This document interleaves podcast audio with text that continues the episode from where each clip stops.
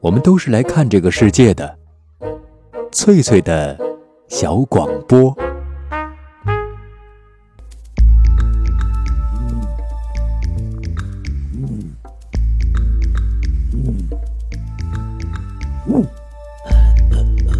寻访华夏文明，感受自然美景，探索过去的足迹，畅想未来的星空。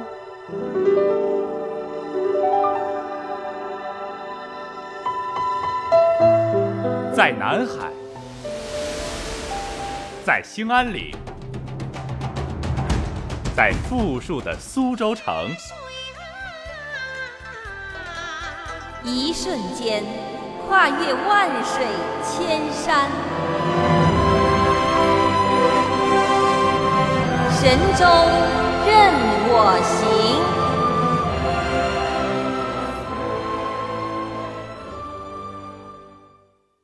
收音机旁的各位游侠，晚上好！欢迎收听海峡之声广播电台正在直播的旅游节目《神州任我行》，我是您的好朋友冯翠，请您每天晚上的十八点零五分到十九点锁定调频九零点六中波六六六或者是八七三。短波四九四零六一一五七二八零啊幺幺五九零，本周冯翠与您空中有约。各位好朋友，今天是我们节目的这个嘉宾版哈。那么今晚是谁做客《神州任我行》呢？我想稍后您就知道了。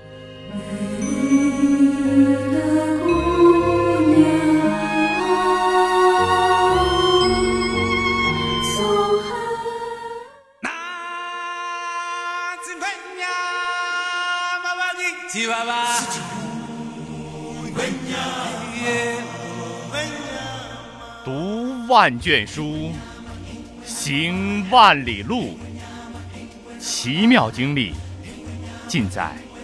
神州任我行。昆哎呀，娃娃个吉吉娃娃，哎哎娃娃，嗨娃娃，昆呀，西哟么娃娃。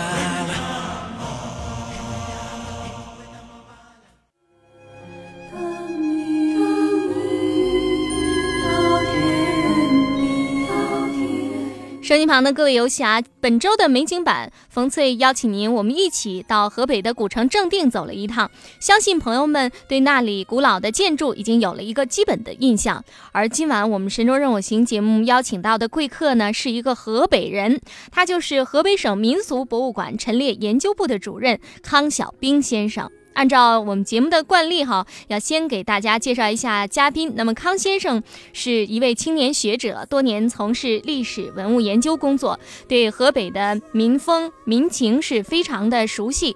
现任河北省民俗博物馆陈列研究部主任。下面请我们的导播黄琼为我们接通康先生的电话。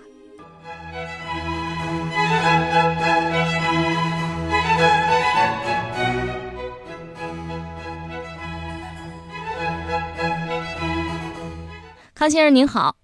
哎，您好，哎主持人好，您听得清楚我的声音吗？呃，听不清楚？可以嗯，好，的。那欢迎您做客我们的旅游节目《神州任我行》啊！我能问您现在在哪儿吗？呃，我现在呢就在河北省的省会石家庄市。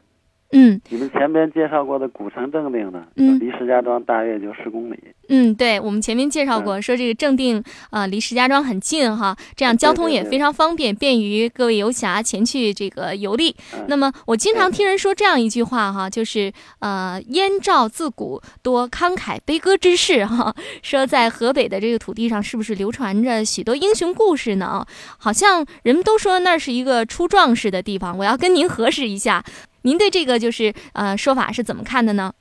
呃，对的，是这样的，因为说“燕赵自古多，慷慨悲歌之士”，这句话最早就出自于唐代的散文家韩愈送给嗯他的学生的一篇别序里边。嗯当时的慷慨悲歌呢，说的就是古易水河畔高渐离送别荆轲的典故。啊，那河北历史上的名人呢也非常多，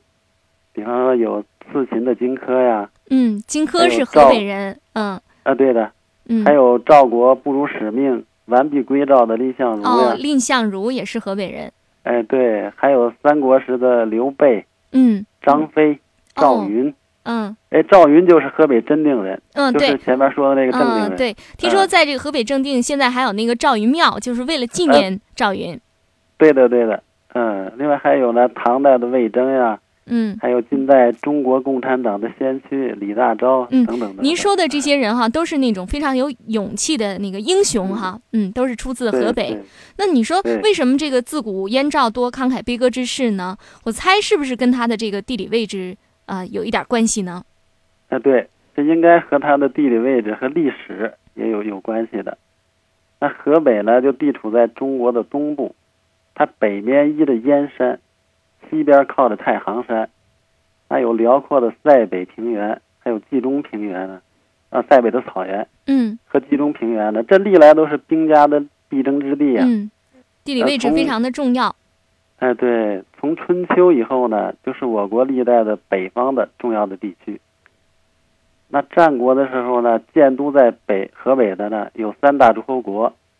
就是战国七雄里边的赵国和燕国，还有中山国。嗯，所以赵说国就是是嗯，这个被称为就是燕赵之地哈，哎因为它哎以对了前是燕国和赵国所在。嗯哎，对对对，所以河北就被称为燕赵了。嗯嗯嗯那么，因为还秦汉以前呢，燕赵地处古中国的腹地，群雄逐鹿，战乱频繁，民族交汇也比较频繁，所以呢，河北有好多作战勇悍的军将，嗯因此呢，这里的民风比较强悍，就形成了这种轻生死、任侠高气的性格。嗯，就是有然后侠这种个侠义性之风。嗯哎，侠义之风，这种个性呢，就在一代代的血脉中沉淀呢，就逐渐形成了现在就是豪爽、好客、勤奋的北方人的这种性格。嗯，对，都说这个河北人都是那种非常豪爽大气的哈啊哎。那么对对听了对这个康先生您的介绍哈，我们对河北的这个民风有了一个初步的了解哈。那么据我所知，悠久的历史使得河北省的文物古迹在中国也是首屈一指的。您能不能给大家推荐几个地方？嗯，那好，我给大家推荐几个地方，比方说山海关、避暑山庄，还有明清时的皇家陵寝清东陵和清西陵。那我就介绍一下山海关呢，它在河北的海滨城市秦皇岛市。嗯山海关呢是万里长城最东端的重要的关隘，因为呢它北面有燕山，南边又临着渤海，位于山海之间，啊、因此人们就管它叫山海关。听说是号称是不是号称天下第一关哎？对嗯对对，那山海关的城墙呢，周长大概有八华里，嗯设有东西南北四个城门。那个天下第一关的城楼啊，就是山海关东门的城楼。哦，东城楼。哎，对了，现在这个楼里边呢，还保存着明代成化年间当地的进士叫萧显嗯写的那个“天下第一关”的匾。嗯那个匾的字呢，每一个字高有一米六，嗯呃非常有气势。嗯，匾额非常的巨大。哎，对了，还有人们熟悉的这个吴三桂啊，引清兵入关的历史，就发生在这里。呃，另外呢，当地还有为纪念这个哭倒长城的孟姜女而建的这个姜女庙啊，嗯还有万里长城的起点老龙头。那个避暑山庄呢，是在河北省的承德市，嗯，它是我一国处现这在个皇家园林哈。哎，是我国最大的皇家园林。嗯那占地面积呢有五百六十四万平方米，它的宫墙啊周长大概有二十华里，嗯几乎占了承德市区的一半儿。嗯那比北京的颐和园大了将近一倍。嗯，还要大哈，是不是哎就是承这德个过去的皇帝到了夏天哈，就专门到那儿去消夏的一个好地方？对对对，它不单是消夏呀、嗯而且他建这个山庄的目的呢，主要是为了巩固清朝多民族国家的统一。哦这个山庄呢，始建就是从康熙四十二年开始建，到了乾隆五十五年竣工，一共用了八十九年的时间。这康熙和乾隆呢，每年大概有半年的时间在避暑山庄度过，嗯所以当时一些重要的政治啊、军事啊、氏族啊这种国家大事，都是在这里处理的。嗯因为因此呢，它不仅有丰富的文化内涵，它还是一座研究研究这个十八世纪中国历史文化遗产博物馆。嗯山庄的景观呢，现在山庄共有这个建筑是一百二十余组，它分成这个宫殿区和这个湖区、平原区、山区这几部分。有有这个康熙、乾隆两个皇帝御题的七十二景，可以嗯说它是集全国古代园林的大成。嗯那嗯另外，除了这个山庄呢，在山庄的东北两面，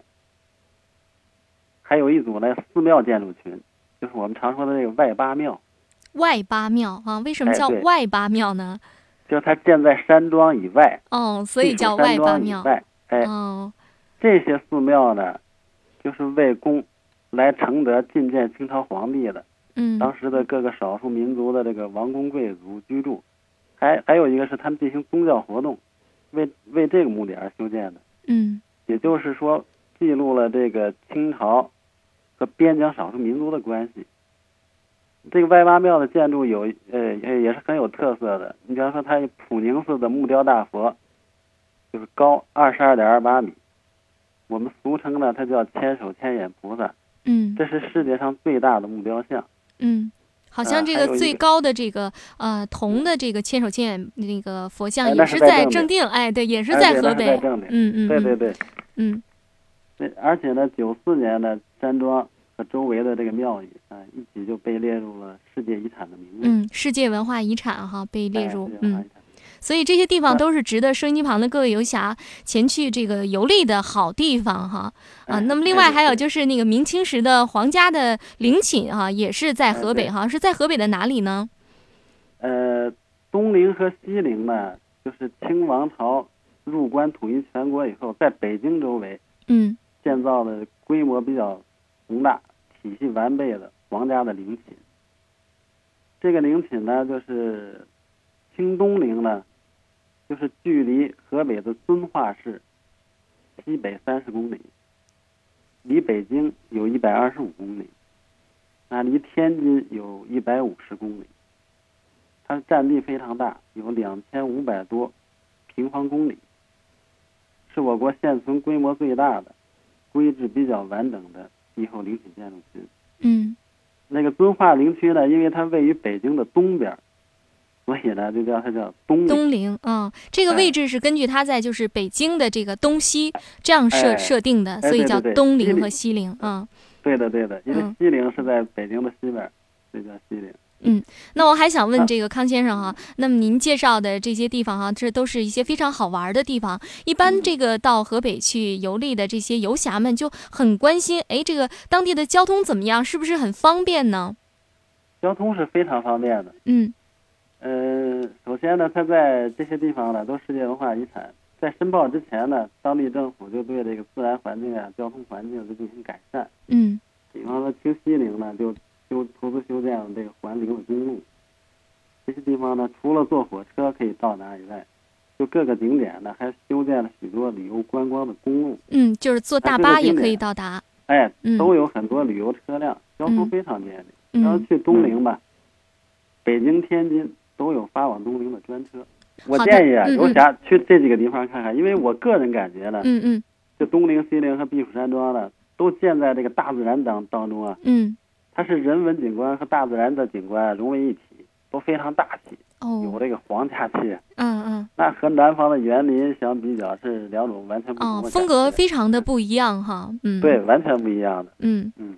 啊，康先生给我们介绍的就是河北省的一些比较好玩的地方，给大家推荐的，像这个山海关啊、避暑山庄啊，还有就是明清时的皇家的陵寝啊。那么收音机旁的各位好朋友哈、可以根据康先生的这个推荐哈、可以选择一些地方，然后到那儿好好的玩一玩。下面我们稍微休息一下。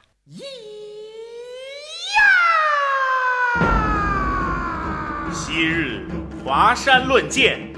今日驿站争锋。诚邀各路游侠，畅谈《山海经》。这位大侠，您也加入吧。换一曲天花游侠驿站，地老，红衣上水月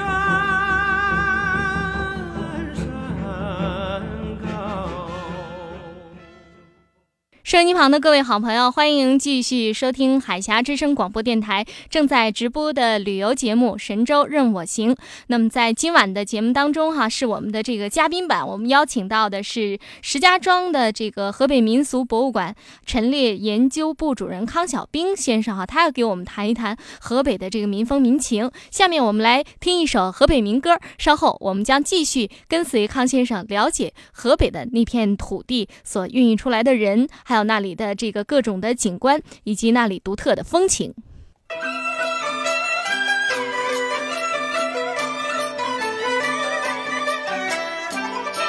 在生花开，正月里来，你是迎春花，迎春花开为你谁人带？紫金牛秀开起来，金龙凤强开起来，大龙凤强开起来，紫金牛秀开起来。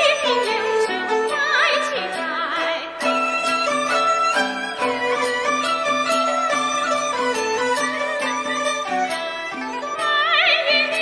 开生花开，二月里开你是开桃花，开桃花开为你谁人带？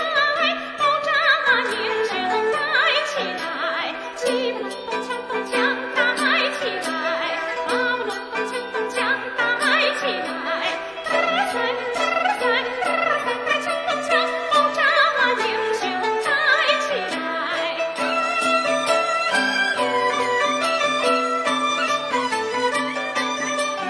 四月里开什么花儿开？四月里开的是牡丹花，牡丹花开为的谁人带？用君命模范开起来，七龙凤强凤强开起来，八龙凤强凤强开起来，三三三强凤强，用君命模范开起来。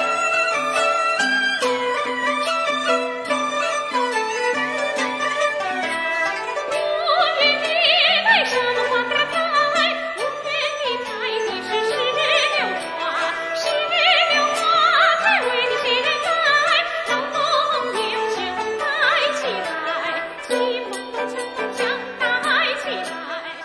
收音机旁的各位好朋友，您现在正在收听的是海峡之声广播电台的直播旅游节目《神州任我行》，我是您的朋友冯翠。今晚是我们的嘉宾版，那么呃，我们和继续和今晚邀请到的这位康先生聊一聊河北的民风民情。康先生，刚才呃，我们提到了河北这个河北人他们大气豪爽的性格哈，嗯听说对当地的这个民间艺术和其他地方的民间艺术风格也不一样，您能给我们收音机旁的各位好朋友介绍一下吗？哎，好的好的。嗯那河北梆子呢，就是河北省的主要地方剧种，嗯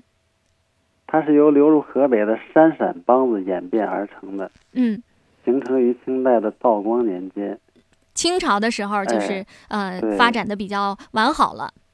对，因为它这个山陕梆子流入河北以后啊，它就根据当地的这个语言习惯呢、嗯兴趣爱好呢，嗯在艺术上不断的改革创新。到了嗯道光年间，嗯山陕梆子就逐渐发展成早期的河北梆子了。哦。嗯，那么它可能就是因为是从啊、山西、陕西那个地方对传过来的，所以对在这个风格上还是能够听出来哈。那个我我在跟我们的一些戏曲编辑聊天的时候，嗯他也说说这个河北梆子非常的高亢哈，对，跟那个陕西的什么秦腔啊对有一对点儿对点儿像那那河嗯北梆子的唱腔呢，它的特点就是苍劲悲壮、哦。高昂激越、嗯粗犷豪放，嗯伴奏的音乐也非常激烈，让哦，咱听起来就是觉得痛比快较淋漓过，瘾哈。 荡气回肠，就是这种感嗯觉嗯嗯的。嗯嗯，那么呃，这个河北梆子哈，它有没有一些代表的剧目能给收音机旁的这个游侠们推荐这么几个剧目？它的代表性剧目非常多，嗯，比方说有《蝴蝶杯》《蝴蝶秦杯，香莲》《嗯辕门斩子》《嗯，宝莲灯》等等。哦，这嗯都是一些传统的一些剧目，嗯嗯而且我值得一提呢，它现在呢就是二零零一年八月，嗯，河北梆子剧院呢就是在希腊、塞浦路斯两个国家呢巡回演出，嗯，到国哎外去推介中国的这个国粹，嗯等梆子带过去的剧目呢就是古希腊的悲剧，是吗？ 美迪亚和安迪格涅。哦，那因为呢，古希腊悲剧和河北梆子呢，在艺术表现上有很相近的这个刚烈之处，哦，所以说用河北梆子演绎古希腊悲剧，嗯是近几年对河北梆子进行新的尝试，嗯嗯嗯而且也也那个被欧洲人认同嗯，并且接受，就是把东西方的艺术啊成功融的汇嫁起接哎来了。嗯嗯，这是一个非常好的尝试哈。对对对，不过我也很难想象用河北梆子怎么去唱那个古希腊的悲剧啊， 那应该是很有意思的。对，嗯因为他们的那个情节呢，嗯古希腊那希腊那个像希腊，他观众都熟悉，嗯他就用河北梆子这种唱腔。嗯还有他的这个身段语言，嗯又结合了这个希腊戏剧中的一些这个特点，嗯把它结合起来，嗯。是不是啊？那么，如果收音机旁的一些就是喜欢旅游的朋友，有一天到了河北，那么在哪里可以领略到啊、呃这些精彩的民间艺术？比如说哪儿能听到正宗的河北梆子呢？呃，那在省会石家庄呢，有这个河北梆子剧院一团，嗯还有一个河北梆子剧院青年团，嗯他们都有很多原汁原味的剧目，哦像这个《花木兰》《窦娥冤》啊，《宝莲灯》啊，嗯他们定期呢在石家庄的剧场演出，嗯然后他们还经常呢西送西下乡，嗯到河北省的各个地方各地下去演出。嗯啊，那北京和天津呢也有河北梆子剧团。嗯北京市的河北梆子剧团现在就常年在天桥天桥乐茶园，天桥乐茶园哎嗯是，吧还？有正乙祠戏楼，哦在这地方演出。啊，您再重复一下这两个地方。这是北京啊，嗯北京市河北梆子剧院呢，就在这个天桥乐茶园，天桥乐茶园、哎，还有正乙祠戏楼，正乙祠戏楼，对，在这两个地方就是专场演出。哎，经常哎常年演出，嗯，哦，那么应该是比较嗯方便的。嗯嗯，那么收音机旁的这个朋友哈，您要是到了河北哈，比如说您到了北京，就可以嗯啊、到刚才康先生给您推荐的这两个地方去领略啊这些非常精彩的、能够代表河北人性格的民间艺术。那么为了让收音机旁的各位好朋友对这种艺术有一个基本的印象哈，我今天还特意选了一段河北梆子，下面我们就一块儿来听一下。康先生好，的您也可以稍微啊休息一下。好的，好的，嗯。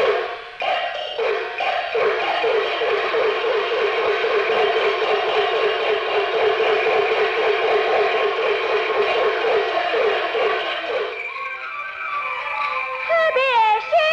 是先不中，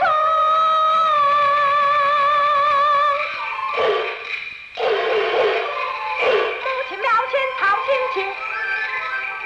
庙上竹丝。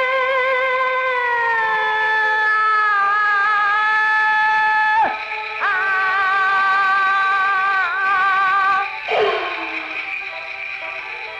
尘满地。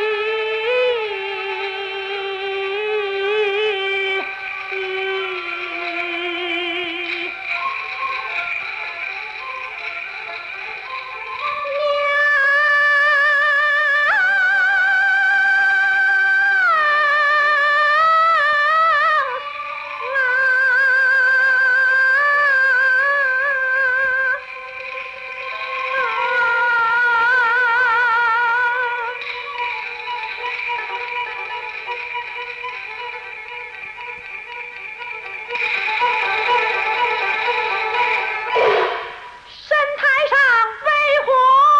桃花红，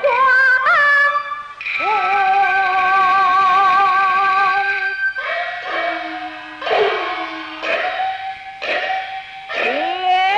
至母亲庙宇日此凄凉，神台上活人插了鲜花一枝。啊！此人为何睡在这里？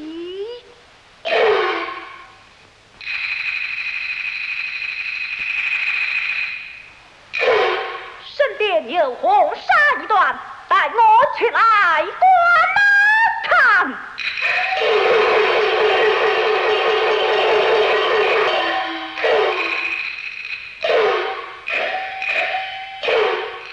啊与我这红纱一般。姓氏言道，红纱乃我幼年强盗主，那一段在我弟弟手中，为何落在此人身边？莫非他？他他他他他他他他他他。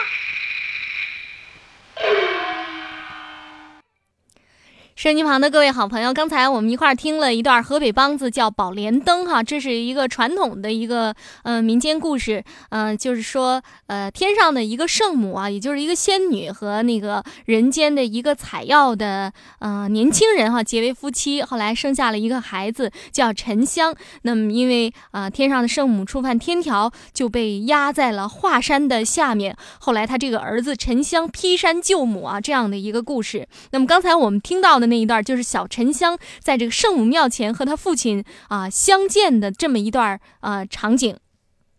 那么下面我们还是要继续这个今天的话题。嗯、我们接通了远在石家庄的河北民俗博物馆，呃，康先生、康小兵先生的这个电话。那么康先生呢，将带我们一块儿了解燕赵大地的民风民情。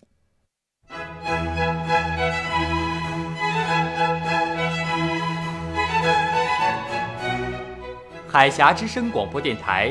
大型旅游节目《神州任我行》，每晚十八点到十九点与您相约。主持人冯翠、黄琼。康先生，我们继续今天的这个话题好吗？好的，好的，河北的这民间娱乐活动其实有很多哈，不只是我们刚才听的那个河北梆子，除了对您给听友介绍的像这个地方戏哈，我听说在河北民众中还流呃流行着其他的一些呃娱乐活动啊、艺术形式啊，您能给我们介绍介绍吗？嗯，对比方说这个河北武安县顾邑村的傩戏，傩戏哈，对嗯，这个傩戏呢，就是在傩舞的基础上发展起来的一种戏剧形式。嗯，那我要对嗯给听众朋友解释一下这个“傩”字儿，就是一个呃单人旁，然后加一个难题的“难”哈。对，它念“傩”，其实是不是一种这个鬼脸儿戏啊？这个“傩”对戴面具的那么一种戏曲。对嗯，对，这傩戏表演的主要特点就是角色都要戴嗯嗯上自制的这个假面。大面具嗯啊，，对，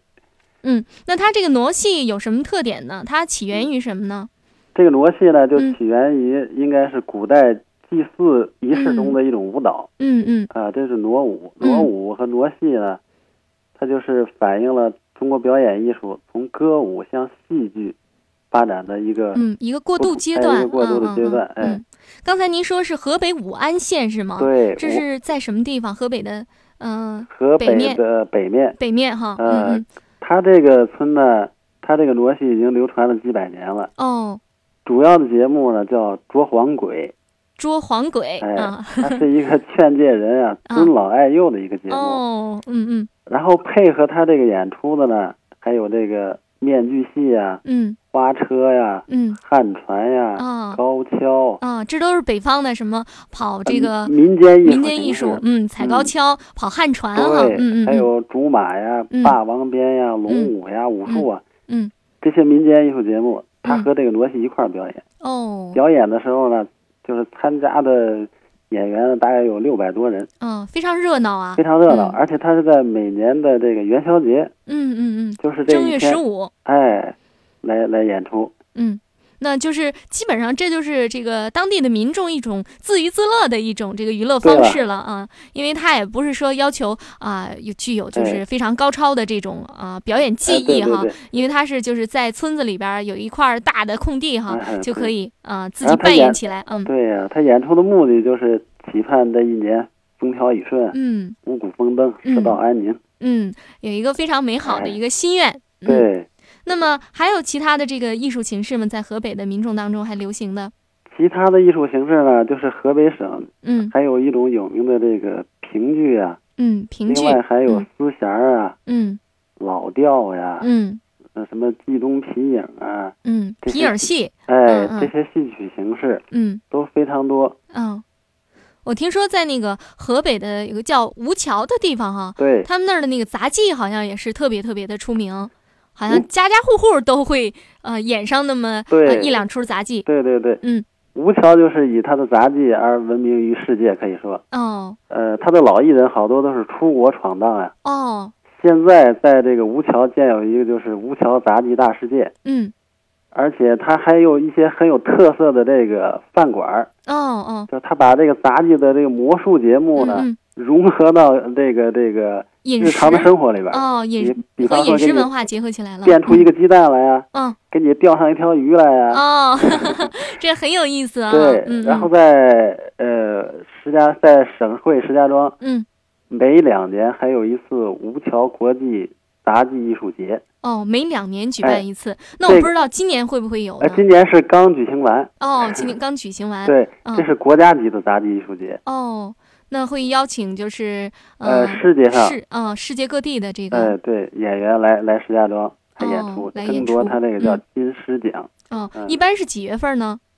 一般的就是十月份，十月嗯份哈、哦，那么这个收音机旁的各位好朋友也可以选择这个时候去石家庄玩儿，因为对你可以去啊、看这个两年一度的这个国际啊、杂技艺术节，这是很难得的哈、对可以看到各种这个杂技界的名角儿呃带来的那些绝活儿，而且我还听说世界上的这个各个杂技团哈、据说有一种说法都有这个吴桥人在其中，嗯，对就是说好像是没有吴桥人就不成杂技团了， 对对对对，嗯是这样的，这这是他当地的一种传统。嗯据说他当地的小孩啊，嗯生下来两三岁，就是大人就要扔来扔去，哦就。是锻炼 这种空中的这种感觉。哦，是这样哈，哎对呀，那么出生在吴桥这个地方的这个孩子哈，从小就因为有那种家庭氛围哈，对所以他们家家户户哈都能够拿出那么一两个绝活来，嗯对他嗯大人、小孩儿，嗯这个老人嗯都会几手。嗯嗯嗯，五年，我是如此平凡，却又如此幸运。我要说声谢谢你，在我生命中的每一天。收音机旁的各位好朋友，欢迎继续收听每晚十八点零五分到十九点准时和您见面的《神州任我行》节目，我是您的好朋友冯翠。今晚是我们的嘉宾版，我们邀请到的是河北省民俗博物馆陈列研究部的主任康小兵先生作为本期的嘉宾。那么，河北省民俗博物馆是河北唯一的一家民俗博物馆，我觉得是值得大家前去参观的。康先生，呃，您能不能给我们介绍一下这个博物馆中都收藏了哪些珍贵的文物呢？啊，我们博物馆呢收藏的就是大量的明清时期的生产和生活用品，哦，还有许多珍贵的瓷器啊、玉器啊、字画啊，嗯大，概有五万多件。哦，然那么后，，嗯，比方说有一件明代永乐年间的青花五党尊，这是一件瓷器。嗯，这件瓷器呢，这种造型的瓷器呢，在全国一共就有三件，这是一级文物。哦，那在这个博物馆当中，您的这个您所在的这家博物馆当中哈、对就有这么一件文物可以对看到，嗯对，还有呢，各种磁州窑的各种瓷枕呐、嗯白玉香炉呀、嗯，还有一些民间的生活用品都可以看到。哦，现在我们馆呢就有四个专题展览，嗯，就是一个是羽线剪纸艺术，羽线剪纸艺术，哎，一个嗯，是五墙年画艺术，五墙年画哎，嗯还有清代家居陈设，啊，清代家居陈设，对，嗯明清瓷器珍品，明清呃瓷器珍品啊，哎这些东西我觉得我都很喜欢哈、有机会都可以去呃好好的看一看，长长见对识，，呃嗯。欢迎你们到民俗博物馆来参观。嗯那么这个博物馆在这个河北省石家庄的什么地方呢？在石家庄市育才街，育才街，育是那个培育的那个哎，育，对，才才是才华的才，啊，人才的才，人才的才。嗯，育才街一百八十一号，嗯啊，石家庄育才街一百八十一号哈，不知道对收音机旁的各位游侠您听清楚了吗？呃，河北省民俗博物馆在呃河北省石家庄市的育才街一百八十一号。对，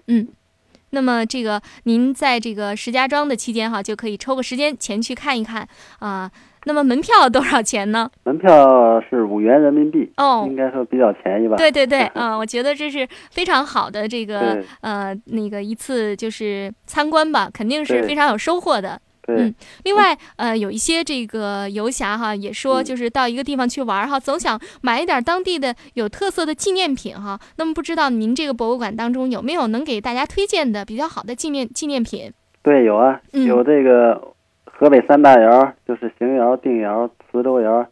新仿制的一些瓷器，哦，嗯还有五腔年画啊、嗯鱼嗯线嗯剪纸啊，嗯，这些都是有河北特色的纪念品。哦，对，我觉得这个收音机旁的各位游侠肯定会很喜欢这些东西的，对像剪纸啊、年画啊，哈，对都可以就是作为呃到这个民俗博物馆参观的这个纪念品哈。对，那么非常感谢这个河北省民俗博物馆的康先生，今天晚上哈，呃，和我一块儿主持了《神州任我行》节目，让我们对河北的民风民情有了进一步的了解啊。衷心的祝您周末愉快。哎，嗯 好的，那么也希望以后有机会到河北可以去这个登门拜访您。哎欢迎大家到河北来啊！嗯，好的，那就这样好吗？再好的见。好的，嗯再见，哎。收音机旁的各位好朋友，刚才哈，我们邀请到了这个河北省民俗博物馆的康小兵先生哈，那么和他一块儿聊了河北的民风民情，也知道了河北省民俗博物馆所在的具体的位置。我想这些对于我们去河北去游玩旅行都是很有帮助的。今晚的《神州任我行》节目到这儿就结束了，非常高兴和收音机旁的各位好朋友一起度过了一段愉快的时光。那么明天同一时间，欢迎朋友们继续收听我们的《神州任我行》节目啊，我们下一版节目再见。在一起，庆祝和